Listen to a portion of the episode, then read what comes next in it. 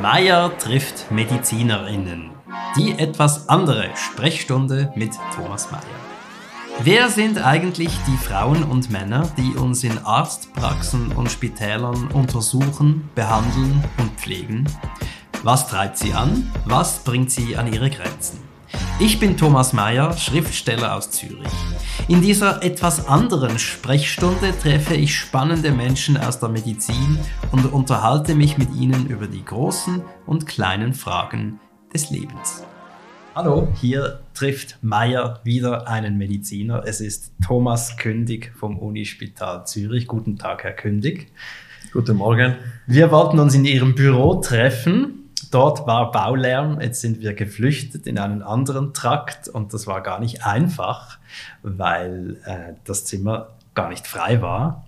Möchten Sie kurz etwas zur Situation sagen, ja. die sich hier abspielt? Tatsächlich, es ist wahr, was die Zeitungen schreiben, die Bettensituation in den Spitälern ist angespannt und es ist wirklich äh, schwierig, ein, ein freies Zimmer zu finden im ganzen Haus freies Büro nicht zu finden, freies Patientenzimmer kaum zu finden. Wie konnte es so weit kommen?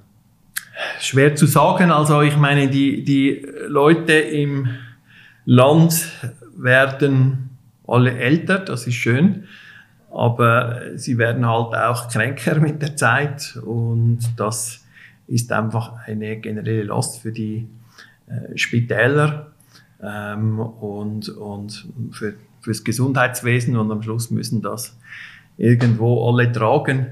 Also die steigenden Gesundheitskosten etc. Ich meine, ein, ein, ein Dauerbrenner.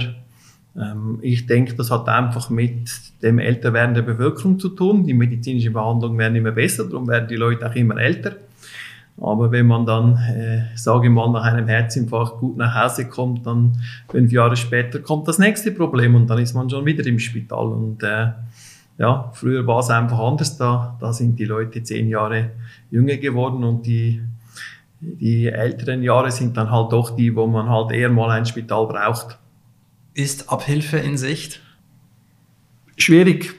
Das, wenn das so weitergeht, wird es einfach teuer und teurer. Ja, so, so ist das also jedes zusätzliche Lebensjahr, dass man sich als, als Nation irgendwie erkauft. Und die Schweiz hat ja, glaube ich, seit neuestem wieder die höchste Lebenserwartung der Welt. Äh, ähm, das, das kostet halt was. Also es ist gar nicht unbedingt nur erfreulich, dass die Menschen so alt werden dürfen. Im Einzelfall ist das immer erfreulich und, und ähm, ja, das ist schon natürlich was Gutes, auch wenn jüngere Patienten krank sind und man kann sie heilen am Schluss ist das Leben dann doch begrenzt, sage ich. Und ja, man kann schon sagen, die Leute werden halt mittlerweile sehr alt. Und man kann jetzt als wenn man da über das Gesundheitswesen diskutiert, sagt man, das ist ja alles der Wahnsinn. Ich zahle so viel Kassenprämien, ich brauche das ja gar nicht. Und die Krebspatienten brauchen noch nicht diese wahnsinns teuren Behandlungen. Und äh, wenn man dann halt dann aber plötzlich selber ins Spital einrückt und eine schlechte Diagnose kriegt, und ich meine, das muss allen klar sein, jeder hier kriegt irgendeines Tages eine schlechte Prognose, das gibt da keine Ausnahme, ja, ähm, ist, ist am Schluss dann immer doch ähm, der Wunsch da, dann kommen die Kosten plötzlich rücken in den Hintergrund und man will einfach die beste Behandlung. Und die kriegt man auch in der Schweiz. Das ist keine Frage. Also ich denke, wir haben ja, wahrscheinlich das beste Gesundheitswesen der Welt, sage ich. Ja, also das, äh, aber das kostet was und äh, das, das ist einfach eine teure Angelegenheit und das Problem ist echt schwierig zu lösen. Ich habe da leider auch keine wirkliche Patentlösung parat. Ähm, wenn man halt so alt werden will und gesund bleiben will, dann kostet das was. Punkt.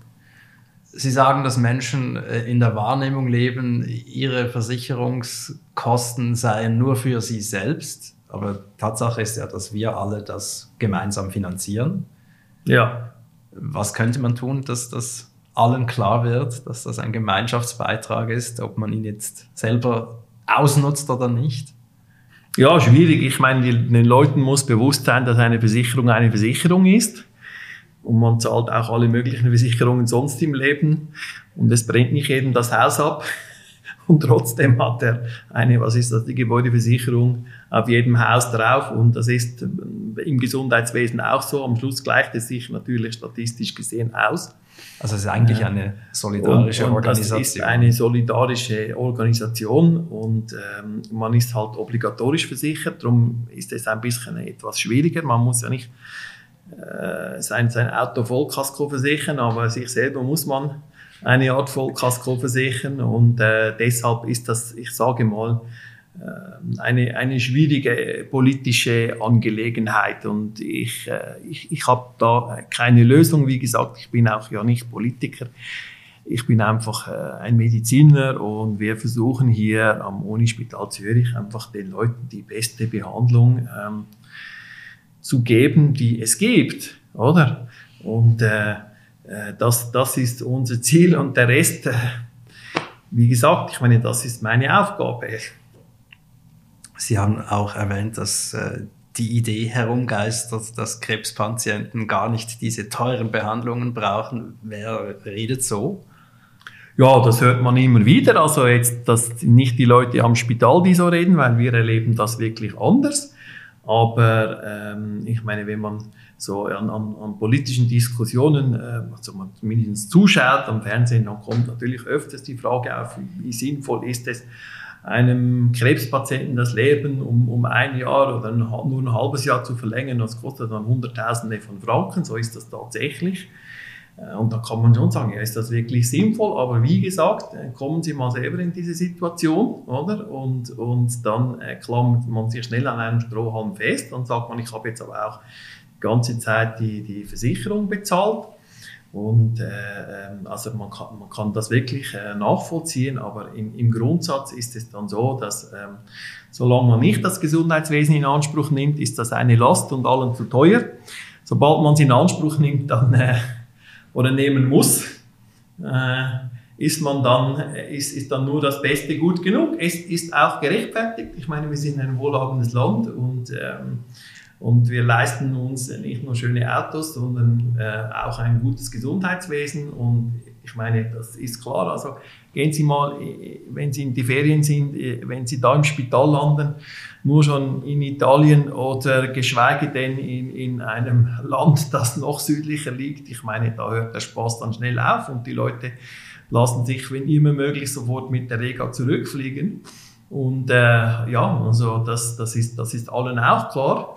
Und äh, ähm, also wir können uns schon zufrieden schätzen, dass wir so ein gutes Gesundheitswesen haben. Wir müssen nicht allzu lange auf äh, Termine warten. Es ist alles eigentlich relativ gut verfügbar. Auch da gibt es Wartefristen, aber wir sind nicht in anderen Ländern, wo man Geschichten liest, sage ich mal, dass es äh, irgendwie 24 Stunden gibt, bis eine Ambulanz kommt, oder? Zum Glück. Zum Glück sind wir nicht dort und können uns das leisten. Und das ist einfach, äh, ja, das ist halt ein, ein hohes Gut, die Gesundheit. Und äh, es ist ja nichts als sehr verständlich, dass man da auch am meisten investiert, weil es am Schluss das Wichtigste ist. Das heißt also, meine Versicherungsprämie ist letztlich sehr günstig. Sie ist nicht günstig, aber äh, man kann sich dafür auch, äh, wenn man im Spital gibt, kriegt man eine gute Behandlung oder auch bei einem ambulanten Arzt. Das ist ganz klar eine, eine wirklich gute Behandlung und wir sehen das immer wieder von, von Touristen, die hier kommen. Ich meine, die sind, die sind hochzufrieden mit dem Gesundheitswesen. Es ist ja auch so, dass eigentlich auch die Schweizer Patienten, die sind immer zufrieden mit ihrem Arzt und mit dem Spital und mit der medizinischen Behandlung. Äh, es ist nicht so, dass wir, äh, also die, die Leute in der Schweiz sind schon zufrieden mit ihrem Spital. Wenn kaum will mal ein Spital irgendwo schließen, dann kämpfen sie für ihr lokales Spital, weil sie zufrieden sind damit oder gewesen sind, als sie mal dort waren. Ähm, aber in, in der Gesamtschau, wenn es dann gesagt wo, wo, wo sind die Kosten, dann, dann äh, sehe ich das Problem auch, die sind halt hoch. Ähm, aber wie gesagt, man kriegt auch was dafür, das muss man, das muss man sehen. Und äh, ich, ich, also das, das ist, ja, das ist einfach eine Art, äh, wir sind ein, ein, ein wohlhabendes Land, leisten uns ein her hervorragendes Gesundheitswesen, die Leute sind zufrieden damit. wenn es dann äh, zur Rechnung kommt, sind die Leute nicht zufrieden. Das kann ich auch gut verstehen, aber es ist wie, wenn Sie in ein Hotel gehen, dann muss man, äh, wenn man sich äh, das ein schönes Hotel und ein schönes Zimmer haben will, dann kostet es am Schluss auch was. Das ist den Leuten eigentlich dann klar bewusst. Ähm, aber wenn es ums Gesundheitswesen geht, ist es manchmal fehlt ein bisschen das Bewusstsein, weil eben perfiderweise ist es schon eine Art Zwangsabgabe. Man hat leider nicht die Wahl oder ob man ins teure oder billige Hotel geht. Das ist schon ein Problem. Also es ist, will jetzt da nicht zu lange philosophieren. Wie gesagt, äh, ich bin nicht Gesundheitspolitiker. Ich sage das jetzt nur mal aus der Warte als Arzt und äh, sehe da die vielen Patienten, die sind in der Regel bei uns sehr, sehr zufrieden. Also das ist wirklich ähm, auch schön. Ähm, aber die, die, die Gesamtsituation im Gesundheitswesen mit diesen äh, Kostensteigerungen ist, ist schon ist, ist, ist ein Problem, sage ich, auch volkswirtschaftlich von mir aus. Also. Lassen Sie uns vom Geld zur Haut gehen. Sie sind Dermatologe. Ja. Es gibt ja über die Dermatologen so ein Laienbild in der Öffentlichkeit. Wie ist das gezeichnet? Ja, also die, die Dermatologen sind so Leute, die sich mit äh, Ekzemen und Akne auseinandersetzen, so kleinen, sage ich mal, Wehwehchen. Leute sind nicht recht krank und äh, am Schluss juckt es ein bisschen und am Schluss gibt ihnen der Dermatologe eine Cortisoncreme. Das ist so ein, so ich war beim Dermatologen, habe natürlich eine Cortisoncreme gekriegt. Das ist so ein, ein ein, ein, ein Bild, das die viele, viele haben und ähm, das ist sicher eines der Bilder. Das andere Bild ist äh, bei Grey's Anatomy zum Beispiel, eine Serie, die jetzt viel geschaut wird. Auch meine Frau und die Tochter haben das geschaut. Äh, da sind alle im Spital irgendwie im grünen Anzug, dann sind es Chirurgen oder die im weißen und die Dermatologen sind so in, in rosaroten. Ich glaube, es ist Lachsfarben. Uniform angezogen und machen da irgendwie nur so Kosmetik. Und äh, ja, das ist, ich meine, an, an diesen Bildern da, da ist, an dieser Kosmetikgeschichte ist etwas dran weil es tatsächlich viele niedergelassene Kollegen gibt, die sich am Schluss äh, auf Kosmetik fokussieren. Es ist halt auch ein Bedarf. Dann spritzen sie viel Botox und machen Laserbehandlungen und da geht es tatsächlich um Kosmetik ähm, ähm, und, und okay. Ich kann nur sagen, für uns am Universitätsspital trifft das überhaupt nicht so. Ich wollte gerade fragen, wie ist denn, wie ist denn die Wahrheit oder Ihre Wahrheit? Ja, das ist einfach unsere Wahrheit hier am Universitätsspital, oder? Wir sind äh, nicht ein Kosmetikinstitut und äh, bei uns kriegen die Leute äh, eigentlich, also wir machen praktisch keine kosmetischen Behandlungen. Wir haben natürlich eine Laserabteilung, weil wir, sage jetzt mal, als Unispital Zürich, die, unsere Klinik hier, die dermatologische, das größte Ausbildungszentrum in der Schweiz ist alle Dermatologen. Also fast jeder zweite oder sogar mittlerweile mehr Dermatologe in der Schweiz ist, ist bei uns ausgebildet äh, und wir müssen das anbieten, dass die Leute natürlich wissen, wie solche Gerätschaften zu bedienen sind. Ich sage jetzt Lasergeräte zum Beispiel. Was macht man mit denen? Da kann man eben alles Mögliche machen. Äh, man kann zum Beispiel ganz banal gesagt irgendwelche Haare entfernen. Das sind noch nicht mal genau Laser, das sind einfach so starke Blitzlampen, die das Haar, wenn es dunkel ist, stärker erhitzen als die umgebende Haut. Und am Schluss kann man das so quasi, ist das am Schluss abgetötet, das Haar.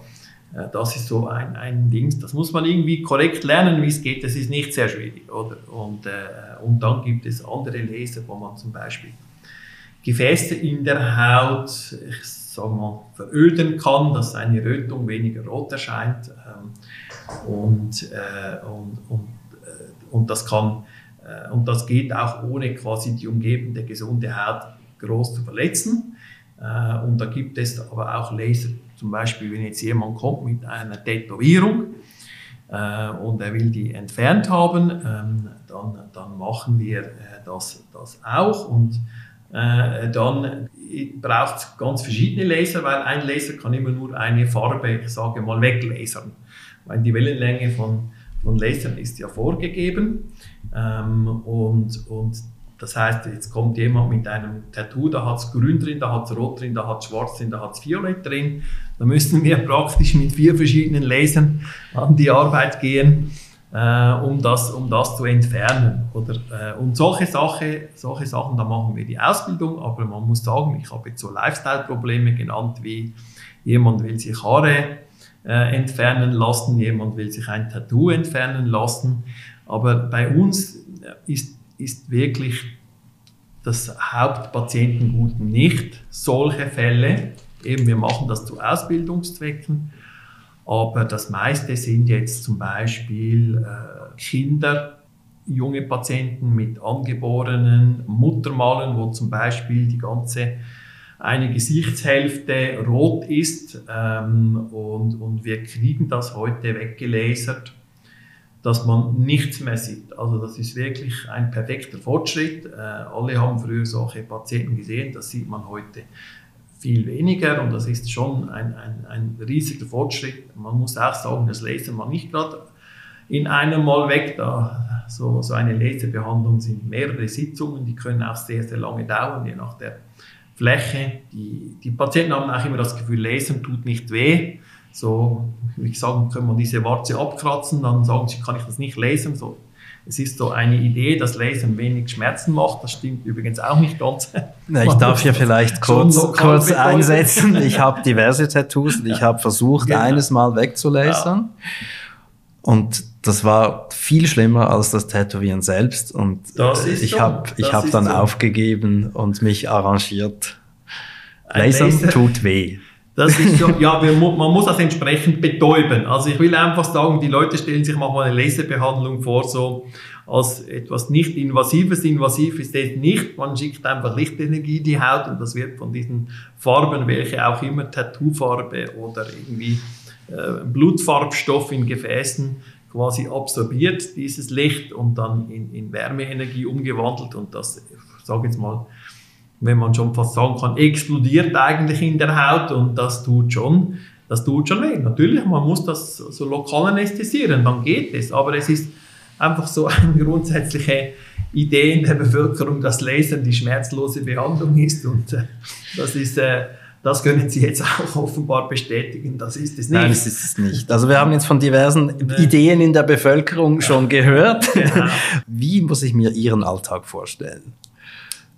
Was machen Sie so hier? Also wie gesagt, eben nochmal zu, zurück am Unispital Zürich in der Dermatologischen Klinik machen wir eigentlich keine kosmetischen Behandlungen ähm, und haben wirklich kranke Patienten bei uns. Und, und ich möchte gerade nochmal noch in einem Satz zurückkommen auf die Idee der Bevölkerung, dass ein Dermatologe einem immer Cortisoncreme verschreibt das ist schon ein, ein, ein günstiges Mittel für Ekzeme, das ist natürlich korrekt. Und, ähm, aber, aber auch hier an der Hautklinik in Zürich haben wir keine Patienten, wo die Lösung nur eine Cortisoncreme ist. Da sind ja Leute hergekommen, das muss man vielleicht wissen, am, am Unispital Zürich, wir nehmen keine Leute, also sagen wir mal einfach Laufkundschaft, es kann niemand anrufen und sagen, ich möchte jetzt ans Unispital kommen äh, zumindest nicht an unserer Klinik. Wir nehmen nur Leute auf Zuweisung.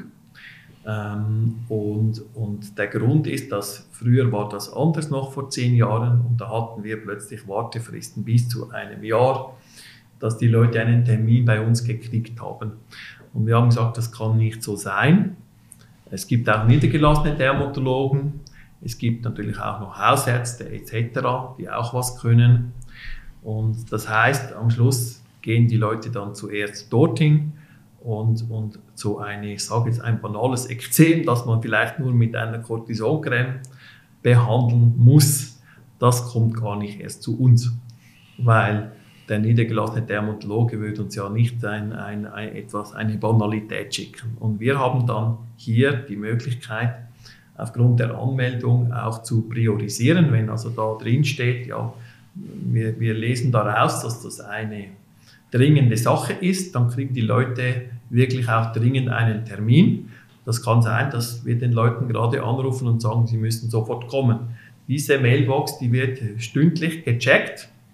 Ähm, das ist alles so ein Computerprogramm und wenn wir das so, so ich sage mal, Notfalls, Notfälle herausriechen aus diesen Anmeldungen, dann, dann bestellen wir die auch äh, sofort ein. Also ganz häufig kommt es vor, dass die Leute äh, angerufen werden und so, kommen sofort zu uns.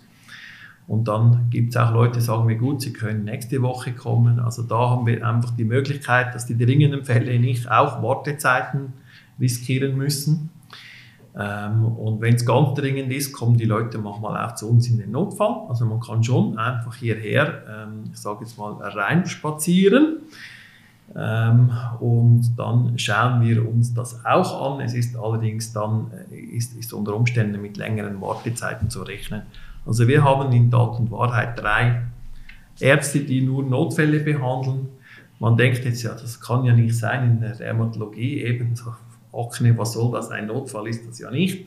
Was ist Eben, denn ein Notfall? Nochmal, wir behandeln hier an unserer Uniklinik eigentlich keine Akne mehr, weil die schon längst von den Niedergelassenen behandelt worden ist und nicht an uns weitergeschickt wird.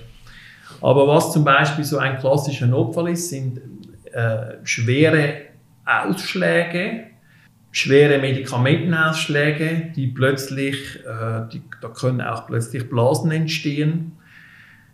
Es können so viele Blasen entstehen, dass Leute am Schluss sogar, und das passiert also alle paar Wochen, dass im Maximalfall jemand auf der Verbrennungsintensivstation landet dann mit diesen äh, Ablösungen der Haut. Also das sind die schwersten Medikamentenausschläge. Das haben wir äh, recht häufig leider.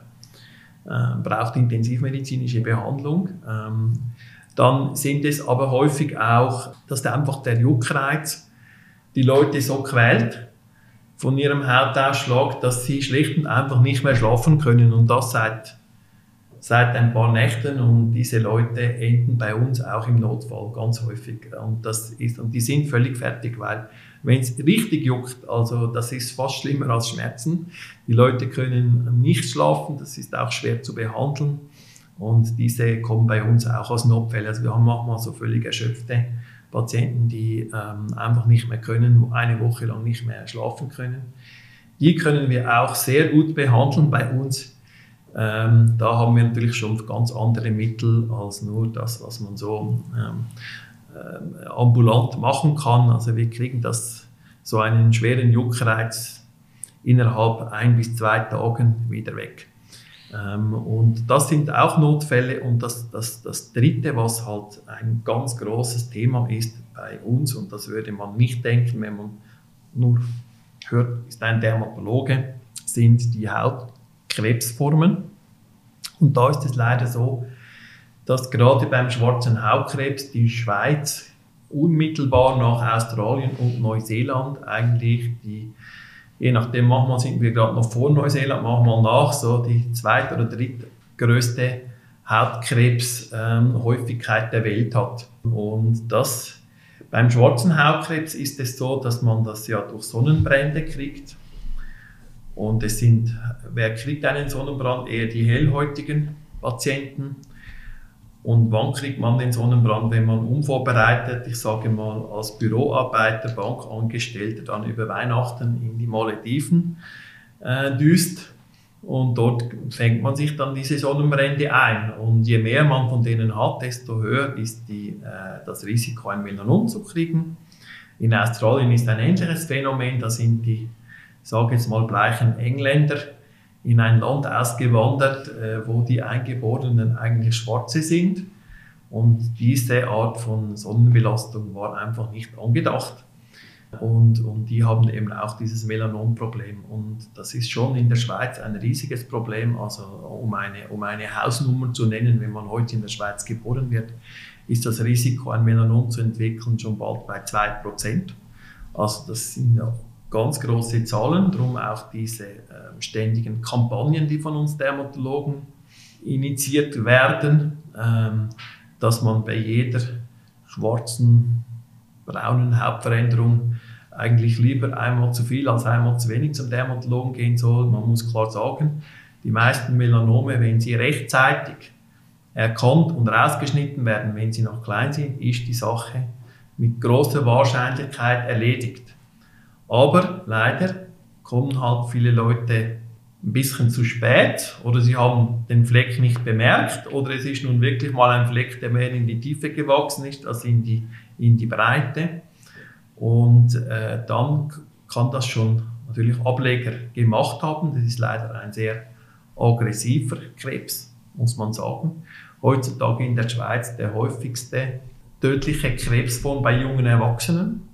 Nicht in, bei allen, da gibt es natürlich schon noch häufigere Krebsarten, ähm, aber bei jungen Erwachsenen. Und da haben wir wirklich leider 30-jährige, 40-jährige, 50-jährige Patienten, die äh, ein, ein, Melanom haben, das schon Ableger gemacht haben. Und, und diese Patienten, da ist, hat sich in den, also früher muss man sagen, vor 20 Jahren, war die Prognose dann ganz schlecht. Man hat eigentlich leider gar nichts mehr tun können. Das war zu spät. Und heute ähm, hat man, gerade weil die Situation um diese Melanome so hoffnungslos war vor 20 Jahren, äh, hat die Forschung gerade dort wahnsinnig viel investiert. Und, und wir können sagen, dass wir heute unterm Strich etwa die Hälfte der Patienten die ein, äh, einen schwarzen Hautkrebs schon mit Ablegen haben, sind, sind dann Leute, die auch lange überleben oder, also, oder vielleicht sogar geheilt sind.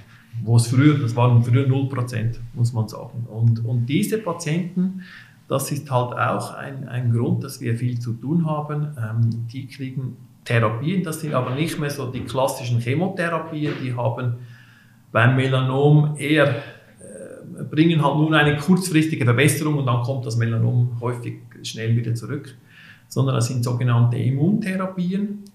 Da wird das Immunsystem ganz massiv ähm, angeregt und ein Melanom ist nicht nur eine schwarze Zelle, man kann ja schon sehen, dass die anders aussieht als andere Zellen im Körper.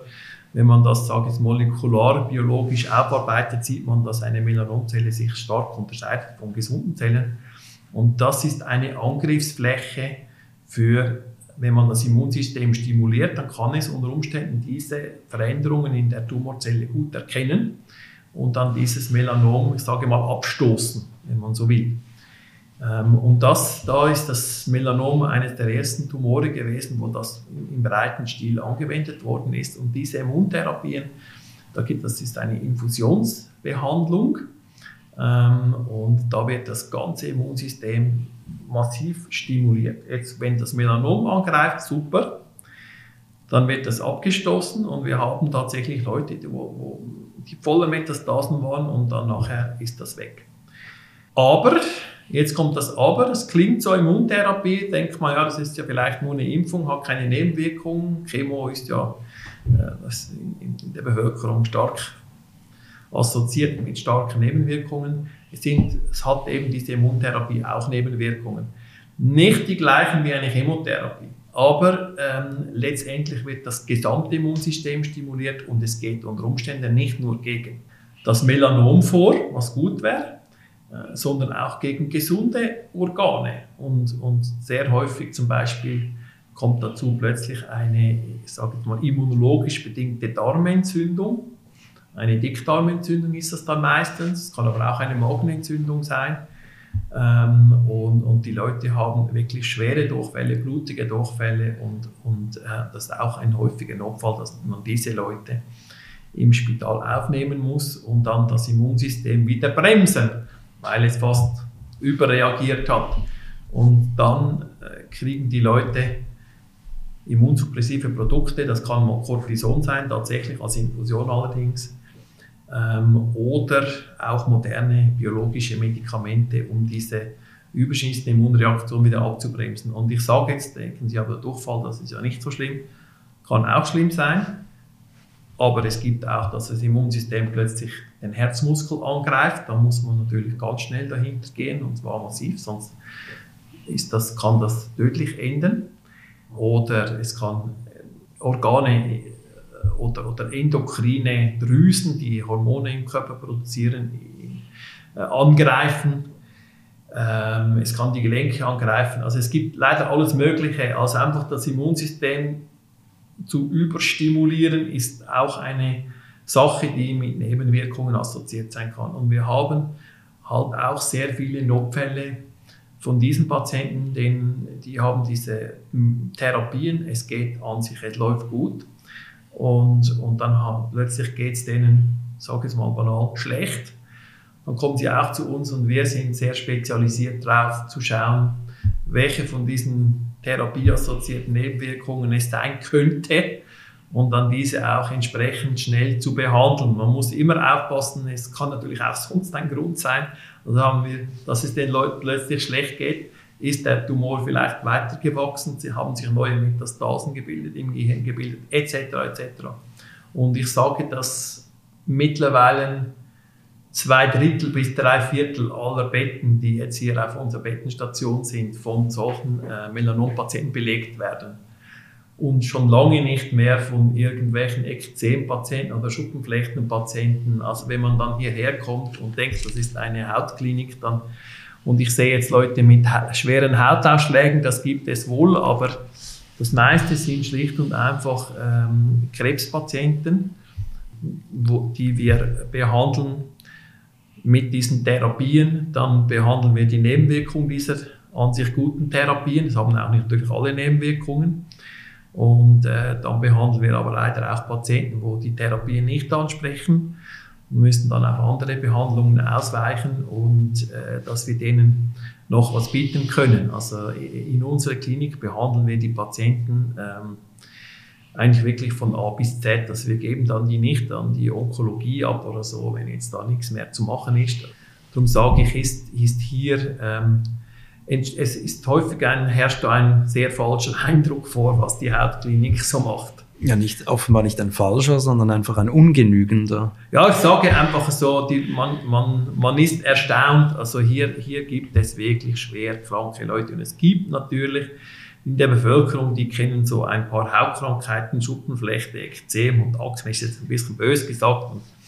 Oder, äh, aber es gibt natürlich auch wirklich sehr schwere dermatologische Krankheiten, die die Bevölkerung gar nicht kennt. Oder? Das sind halt seltenere Sachen, aber die landen am Schluss alle bei uns, weil es ja keine, keine in der ganzen äh, Umgebung ja nirgendwo sonst eine Hautklinik gibt.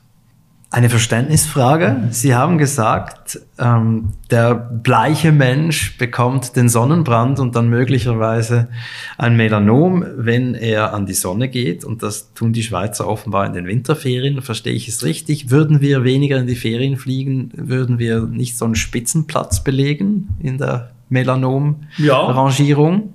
Ich denke ja. Also die AustralierInnen können ja nicht ausweichen, die leben ja da, Nein. die Hellhäutigen. Aber Nein. wir kriegen das, weil wir Sonnenbaden gehen woanders. Ich denke ja. Ich kann es leider nicht beweisen, weil das wäre ein riesiges Experiment, aber, aber doch, das ist, das ist die, die gängige Lehrmeinung, dass das so ist.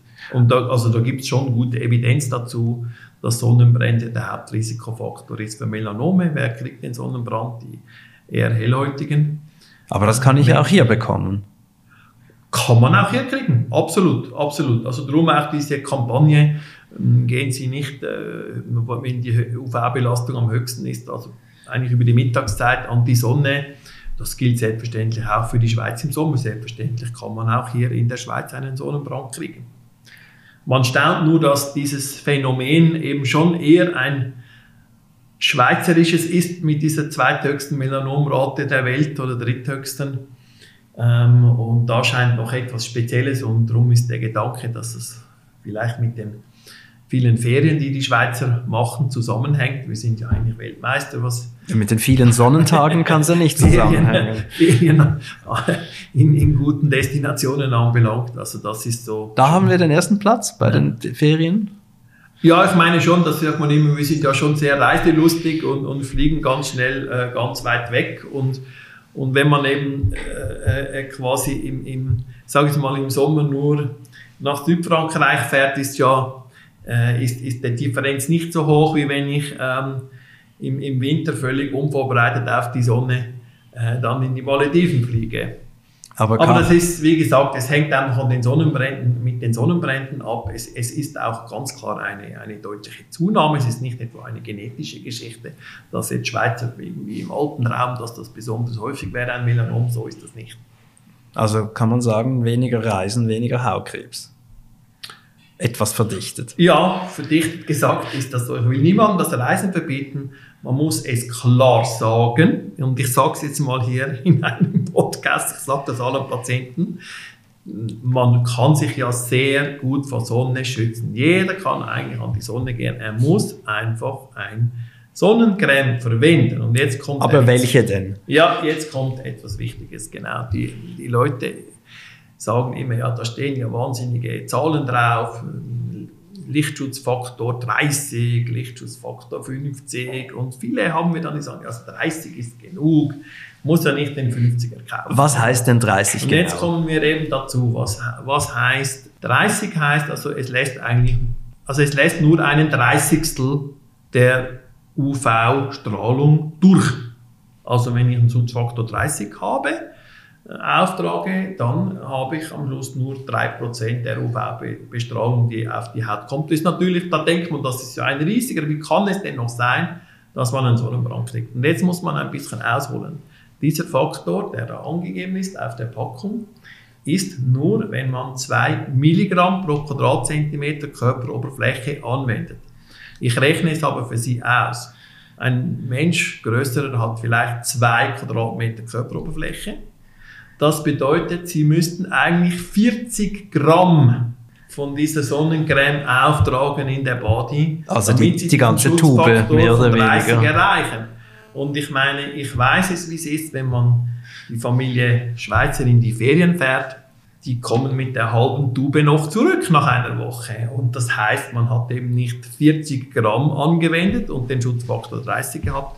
Man hat vermutlich 4 Gramm pro Mal angewendet und der Schutzfaktor 30 ist nur noch ein Schutzfaktor von 10, weil das ist absolut proportional zur Menge dieser Chemikalien, die dann natürlich das, das, das UV aus, äh, aus, dem, aus der Bestrahlung herausfiltern. Also ist schon mal, die Leute sind da, was die Menge anbelangt, das ist ein bisschen das ist schon viel zu viel, dass da, ich sage nicht zu viel angegeben, man sagt, das sind die Bedingungen, wenn Sie 40 Gramm an, dann haben Sie Schutzfaktor 30.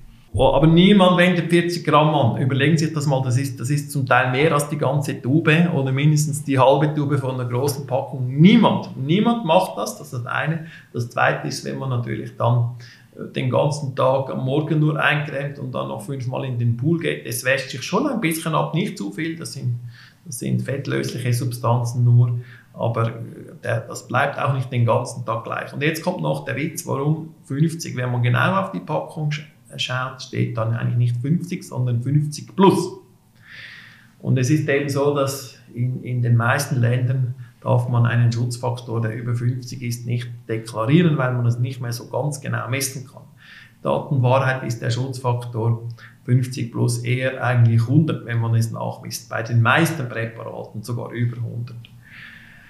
Und wenn man jetzt von einem Präparat mit Schutzfaktor 100 nur ein Zehntel der Menge anwendet, dann, dann haben Sie immerhin noch einen Schutzfaktor von 10. Aber wenn Sie von dem mit 30 nur ein Zehntel anwenden, dann haben Sie äh, nur noch einen Schutzfaktor von 3.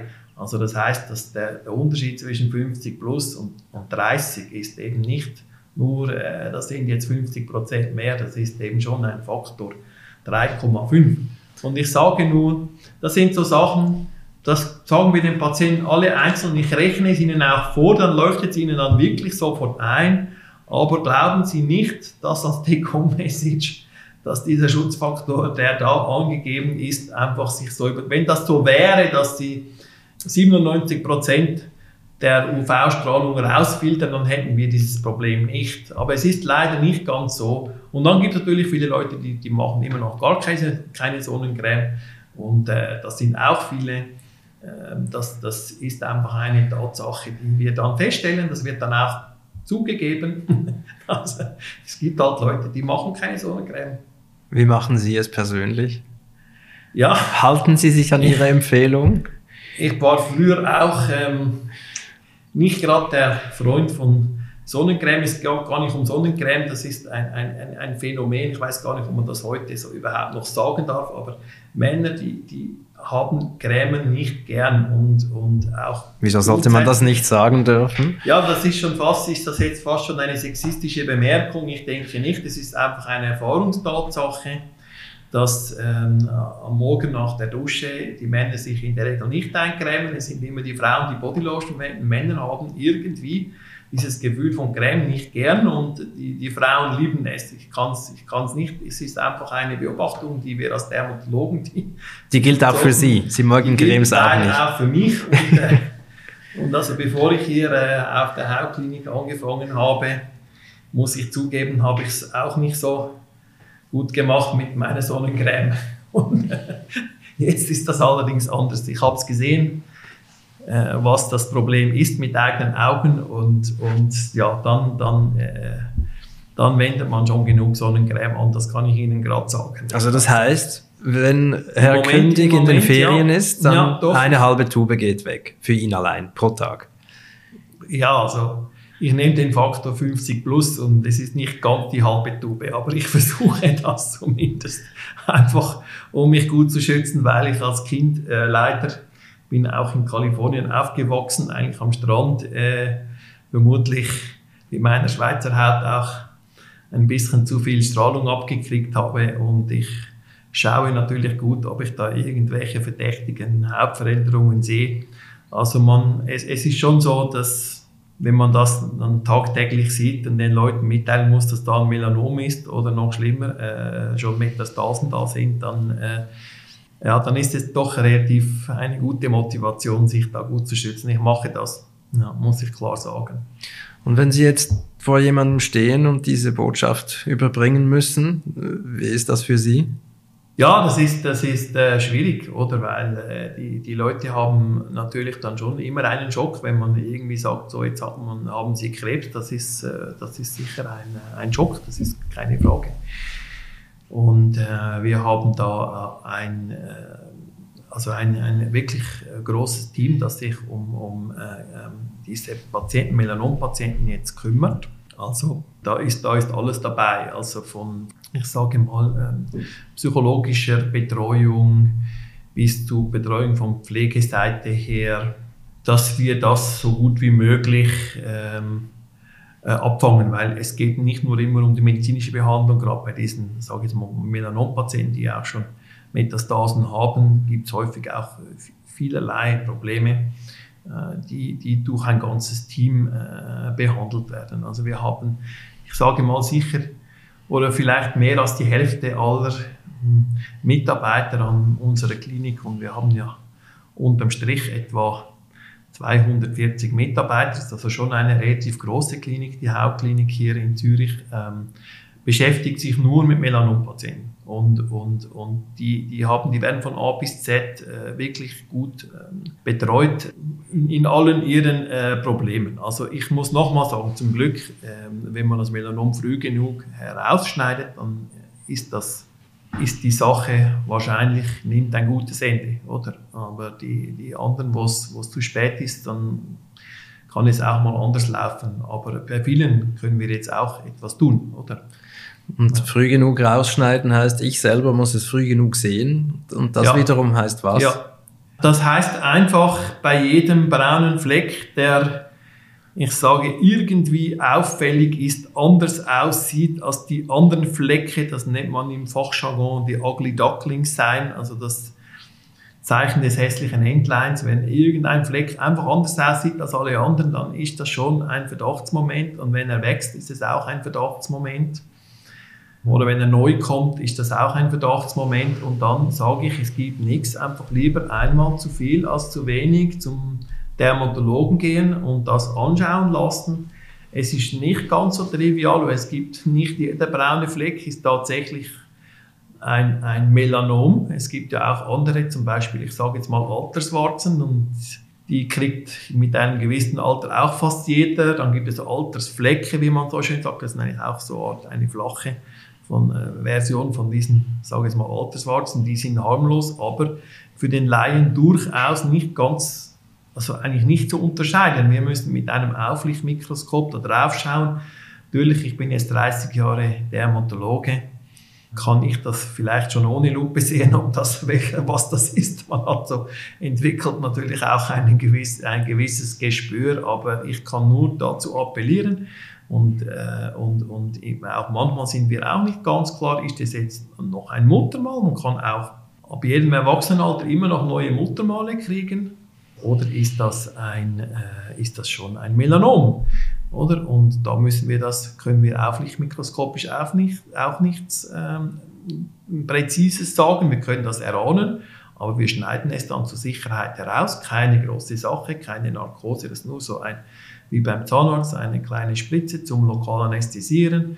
Ein, ein äh, paar Millimeter ringsherum schneiden wir aus, zwei, drei Fäden, fertig. Und, äh, und dann können wir es doch äh, aufgrund der pathologischen Untersuchung sagen, äh, ist das ein Melanom oder nicht. Also wir sind hier in Zürich, wie gesagt, auch extrem eingerichtet auf das. Wir haben so ein Melanom-Referenzzentrum, wo selbst wenn jetzt der Histopathologe am Mikroskop sich nicht ganz sicher ist, dann können wir es noch an zehn weitere Pathologen schicken und der tut dann unabhängig quasi sagen, was denke ich, was das ist, ist das ein Melanom oder ist das noch ein Muttermal oder äh, äh, dann, dann, und dann wird so quasi abgestimmt, also die einen wissen nicht, was die anderen gesagt haben, das ist alles recht gut institutionalisiert, oder? Aber im Zweifelsfall wird es halt dann einfach natürlich ganz rausgeschnitten. Das ist klar. Ich meine, ähm, und, und wir sind, das ist wirklich, äh, läuft bei uns wie am Fließband. Wie gesagt, wir haben also sicher über 100 Leute, die sich ähm, nur mit, diesen, mit diesem Flow quasi beschäftigen. Wir tun auch die, äh, zum Beispiel gibt es auch gewisse Risikopatienten für Melanome. Das sind zum Beispiel solche, die übersät sind mit vielen unregelmäßigen Muttermalen. Die sind auch entsprechend schwer zu schwierig zu kontrollieren. Äh, da haben wir Computerunterstützung, da haben wir Bildgebung, also können wir die auflichtmikroskopischen Bilder auch im Computer ein, einlesen und dann werden diese Leute alle Jahre kontrolliert oder Leute, die schon mal ein Melanom selber gehabt haben. Die haben auch noch ein erhöhtes Risiko für ein zweites Melanom oder Patienten, die in der Familie, Eltern, Geschwister äh, ein Melanom äh, vorgekommen ist. Auch diese Patienten kontrollieren wir in der Regel jährlich und die, die werden da schon genau geschaut. Also wir tun sehr viel, auch wenn die Melanomrate massiv angestiegen ist in der Schweiz über die letzten 50 Jahre, also massiv, also verzehnfacht, verzwanzigfacht in der, in der Häufigkeit, äh, ist das Risiko zu versterben an, an einem Melanom gleich geblieben. Also unsere, unsere äh, Anstrengungen fruchten schon. Aber das bedeutet für mich, dass ich äh, meinen eigenen Körper regelmäßig begutachten muss. Das ist wirklich ähm, wünschenswert. Die Schwierigkeit ist natürlich der Rücken. Ich wollte gerade sagen, also Menschen in Partnerschaft sind da im Vorteil. Tatsächlich, tatsächlich ist das so. Ja, tatsächlich ist das so. Also wir haben ganz viele äh, Patienten, die kommen und sagen, meine Frau hat am Rücken das gesehen und schickt mich jetzt. Tatsächlich. Aber es sind die Frauen, die am Männerrücken was entdecken und nicht umgekehrt. Es ist schon mein Eindruck, ich habe jetzt dazu keine Statistik, aber gefühlt stimmt das sehr genau, wie Sie das sagen. Ja, es ist, es ist fast immer die Frau, die den Mann zum Arzt schickt und umgekehrt ist das schon viel seltener. Das ist einfach so auch ein Eindruck, den ich habe. Ich müsste das mal untersuchen, aber gefühlt stimmt das, ja. Herr Kündig, das war ein sehr aufschlussreiches und für mich lehrreiches Gespräch. Vielen lieben Dank. Ich nehme mit nach Hause. Erstens, ich schaue meinen Körper an. Zweitens, ich schaue den Körper meiner Partnerin und meines Kindes genau an. Ja. Und drittens, wenn wir uns der Sonne exponieren, dann werden wir die Tube leeren. Das, das, wenn das Gespräch schon das gebracht hat, dann, dann bin ich schon zufrieden. Herzlichen Dank, Herr König. Zusammenfassung. Ja. Danke. Hat Ihnen dieses Gespräch gefallen und möchten Sie weitere hören? Dann abonnieren Sie meinen Podcast auf meiertrifftmediziner.ch. Haben Sie Anregungen oder kennen Sie gar eine Fachperson, mit der ich mich unterhalten könnte? Dann schreiben Sie mir auf kontakt@meiertrifftmediziner.ch. An dieser Stelle bedanke ich mich herzlich bei meinem geschätzten Sponsor Sanofi. Bis zum nächsten Mal Ihr Thomas Mayer.